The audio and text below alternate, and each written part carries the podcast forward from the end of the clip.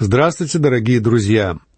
Я рад приветствовать вас на наших беседах по книгам Священного Писания. Сегодня мы продолжаем изучение второй главы книги пророка Малахии. Вторая глава, как и первая, по-прежнему касается израильтян, и в первую очередь священников. Бог упрекает священников за то, что они оскверняют храм. Вместо того, чтобы служить Богу, они выступают против Него, оскорбляя Его своим служением. В первой главе мы читали о том, как священники бесславили имя Божье. И мы узнали, что они приносили в жертву Богу старых больных коров. Но на самом деле Бог осуждает их не потому, что они приносили в жертву то, что ничего не стоило – он упрекает их за то, что они жертвовали не так, как должны были. Позже Господь снова обратится к этой теме и задаст очень актуальный вопрос. Может ли человек ограбить Бога? Но здесь, в книге пророка Малахии, речь идет не о ценности жертвоприношений, а о характере тех жертв, которые приносили в храм. В книге Левит мы можем прочесть, что существовало пять основных жертвоприношений, и каждая из них указывала на Иисуса Христа. Каждая из жертв представляла грядущего Мессию, а Он был свят, непорочен, чист и безгрешен. Он был совершенен, и те жертвы, которые указывали на Него, тоже должны быть совершенны. Все жертвы символизировали Сына Божьего. А во времена Малахии священники бесчестили имя Бога, принося ему несовершенные жертвы — старых больных коров. Они совершали богохульство, приводя к жертвеннику больных или увечных животных. Ведь это животное символизировало совершенного грядущего Мессию — Израильские священники несерьезно относились к своим обязанностям, и Бог собирается судить их более строго, чем народ, потому что они занимали ответственное положение. Бог дал священникам закон истины, и они должны были учить народ духовным законам. А они вместо этого потакали хитрости и гордости израильтян. В стихах с 4 по 6 из 2 главы Бог разъясняет, что священники занимали поистине высокое положение, и объясняет, почему Он избрал колено Левия на духовное служение. «И вы узнаете, что я дал эту заповедь для сохранения завета моего с Левием», — говорит Господь Саваоф. «Завет мой с ним был завет жизни и мира, и я дал его ему для страха, и он боялся меня и благоговел пред именем моим. Закон истины был в устах его, и неправды не обреталось на языке его. В мире и правде он ходил со мною, и многих отвратил от греха. Если бы мы с вами посмотрели на Левия, сына Якова, мы никогда бы не выбрали его потому что он ничего особо хорошего не совершил для Бога. Когда старик Яков умирал, он собрал вокруг своей постели всех двенадцать сыновей и произнес пророчество о каждом из них. Эта история приведена в 49 главе книги «Бытие». Симеона и Левия Иаков объединил в одно пророчество и сказал, «Симеон и Левий — братья, оружие жестокости мечи их. В совет их да не приидет душа моя, и к собранию их да не приобщится слава моя. Ибо они в гневе своем убили мужа, и по прихоти своей перерезали жилы тельца. Это была справедливая месть, потому что человек, которого они убили, изнасиловал их сестру. Но все равно они были убийцами. А далее Иаков продолжает свое пророчество так. «Проклят гнев их, ибо жесток, и ярость их, ибо свирепа. Разделю их в Иакове и рассею их в Израиле». Как же собирался Бог рассеять колено Левия в Израиле? Очень просто. Потомки Левия стали коленом священников. У них не было своей территории, но они были рассеяны среди других колен. Как они превратились в колено священников, если сам Левий был таким разбойником и убийцей? Для того, чтобы понять, почему Бог избрал колено Левия, нам нужно проследить его историю. Столетия спустя, после пророчеств Иакова, когда народ Израиля предался идолопоклонству и сделал себе золотого тельца для поклонения, Моисей приказал убить идолопоклонников. Именно колено Левия исполнило этот приказ по слову Моисея. А когда Моисей умирал, он собрал вокруг себя все двенадцать колен. Потомки двенадцати сыновей Иакова превратились в народ, насчитывавший более миллиона человек, и все они собрались вокруг Моисея.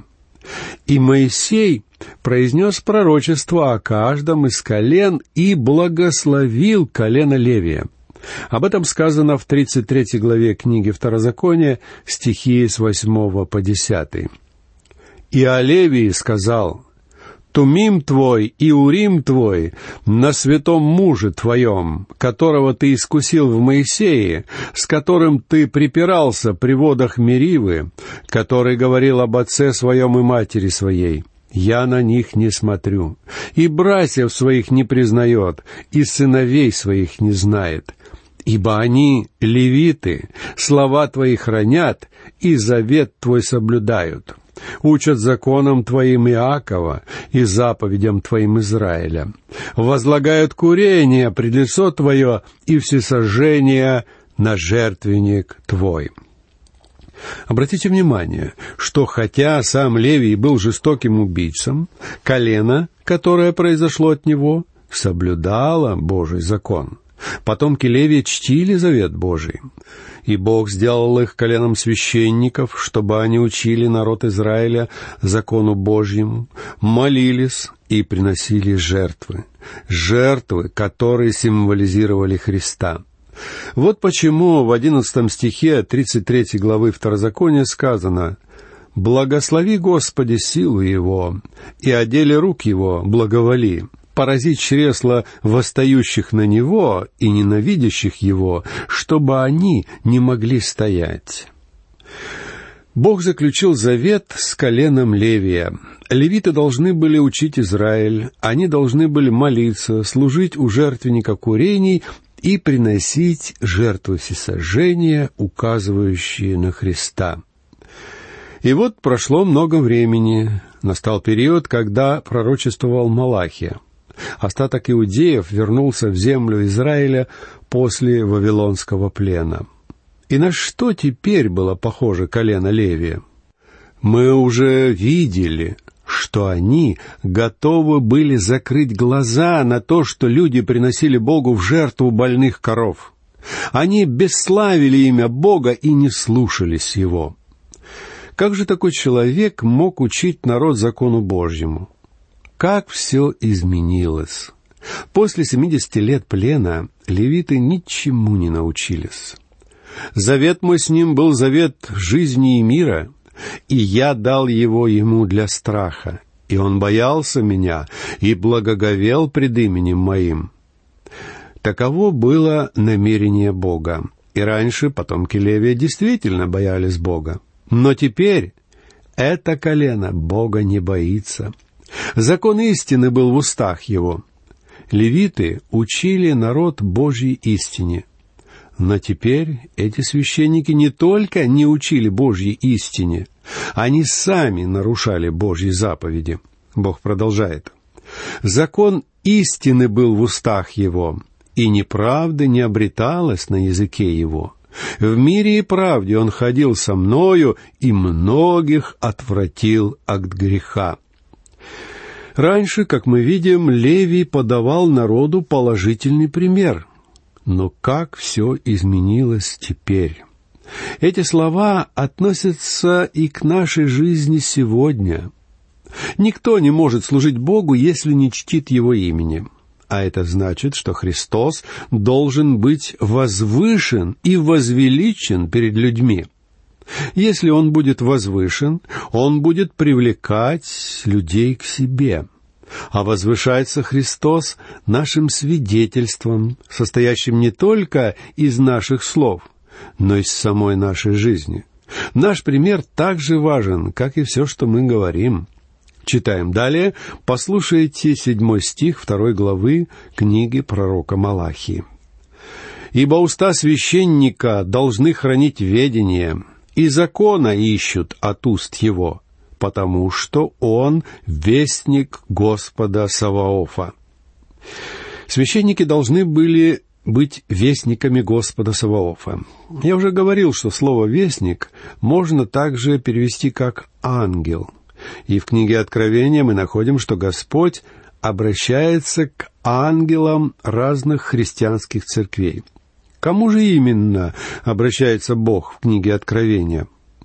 К руководителям этих церквей, то есть к тем, кто учит свою церковь Слову Божьему. Теперь позвольте мне подвести итог этих рассуждений и истолковать данный стих применительно к сегодняшнему дню. Конечно, вы с этим толкованием можете не согласиться. Однако я полагаю, что единственная обязанность пастора церкви — учить Слову Божьему. А если духовный наставник церкви будет заниматься установлением общественных связей, обходить весь район, навещать больных младенцев и заниматься административными проблемами — то мне остается только молиться о том, чтобы Бог явил милость к прихожанам той церкви и не наказывал их за отсутствие духовности. Однажды мне позвонил по телефону человек с востока Америки, который работал в церкви и был недоволен своим пастором. Он сказал, что пастор все время занимается изучением Слова Божьего вместо того, чтобы решать проблемы церкви. Я спросил его, «Вы говорили, что вы диакон?» «Да». «А вы навещаете больных?» «Нет, я слишком занят». «А вы знаете, что это ваша обязанность?» «Это вы должны навещать больных. Вы должны решать административные вопросы церкви. Так сказано в Новом Завете. А задача вашего пастора — учить народ Слову Божьему. Если он не учит Слову Божьему, когда поднимается на кафедру, это другой разговор. Но если он все время занимается, а потом объясняет вам Слово Божье, то он делает именно то, для чего его призвал Бог. Именно с такой ситуацией столкнулись апостолы ранней церкви. Как-то раз иудеи из рассеяния пожаловались, что служители пренебрегают их вдовами и предпочитают помогать только вдовам, которые родились в Иудее. С этой проблемой члены церкви пришли к апостолам, которые чудесно с ней справились.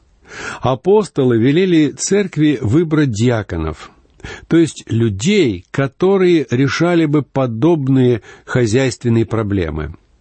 И они сказали, как написано в книге Деяний, глава 6, стих 2, Нехорошо нам, оставив Слово Божие, пищи со столах. Так вот, теперь, когда я перестал нести служение в церкви, я нахожусь в очень выгодном положении.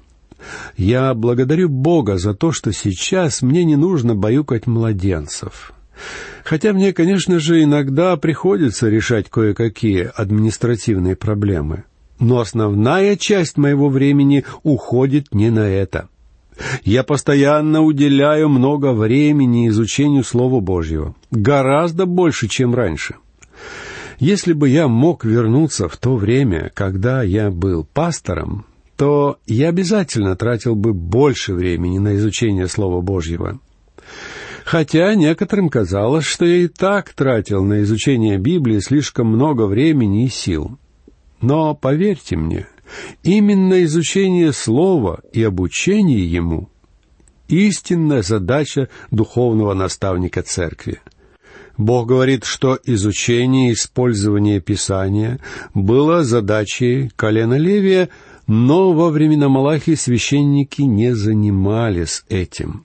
Вот почему Бог обличает священников в стихах восьмом и девятом. «Но вы уклонились от пути сего, для многих послужили соблазном в законе. Разрушили завет Левия, говорит Господь Саваоф. Зато и я сделаю вас презренными и униженными перед всем народом, так как вы не соблюдаете путей моих, лицеприятствуете в делах закона. И в Америке было время, когда проповедников слушали. Но такие времена давно прошли. Бог говорит, что это случается, когда служители не учат Слову. Далее Бог упрекает людей за их грехи перед ближними. Послушайте десятый стих. «Не один ли у всех нас Отец? Не один ли Бог сотворил нас? Почему же мы вероломно поступаем друг против друга, нарушая тем завет отцов наших?» Не один ли Отец у всех нас? Некоторые толкователи утверждают, что отцом Бог называет здесь Авраама, потому что в следующем стихе упоминаются и Израиль, и Иудея. Но я полагаю, что в тексте Малахии имеется в виду Бог-Отец. И это становится совершенно ясно из следующего вопроса. Не один ли Бог сотворил нас? И далее Малахия объясняет, почему Бог наш Отец. Бог сотворил нас. Но со временем люди утратили отношение к Нему, как к Отцу. Адама после сотворения называли Сыном Божьим. Но после грехопадения Адам породил сына уже по своему собственному подобию, а не по подобию Бога. Ведь потомки Адама унаследовали его греховную природу. Вот почему, когда речь идет о народе Израиля, мы видим, что Бог никогда не называет своим сыном никакого конкретного израильтянина. Бог говорит обо всем народе в целом, как о своем сыне. И нигде в Ветхом Завете Бог никого из людей не называет своим сыном. Даже два таких выдающихся человека, как Моисей и Давид, были его рабами. «Моисей — раб мой, и Давид — раб мой». Так обращается к ним Бог. И нигде Бог не говорит «сын мой Моисей» или «сын мой Давид». Люди становятся детьми Бога через веру в Иисуса Христа. А Бог является Отцом человечества в том смысле, что Он наш Творец. Об этом факте очень много говорят в наше время, и я думаю, что так и нужно делать дальше.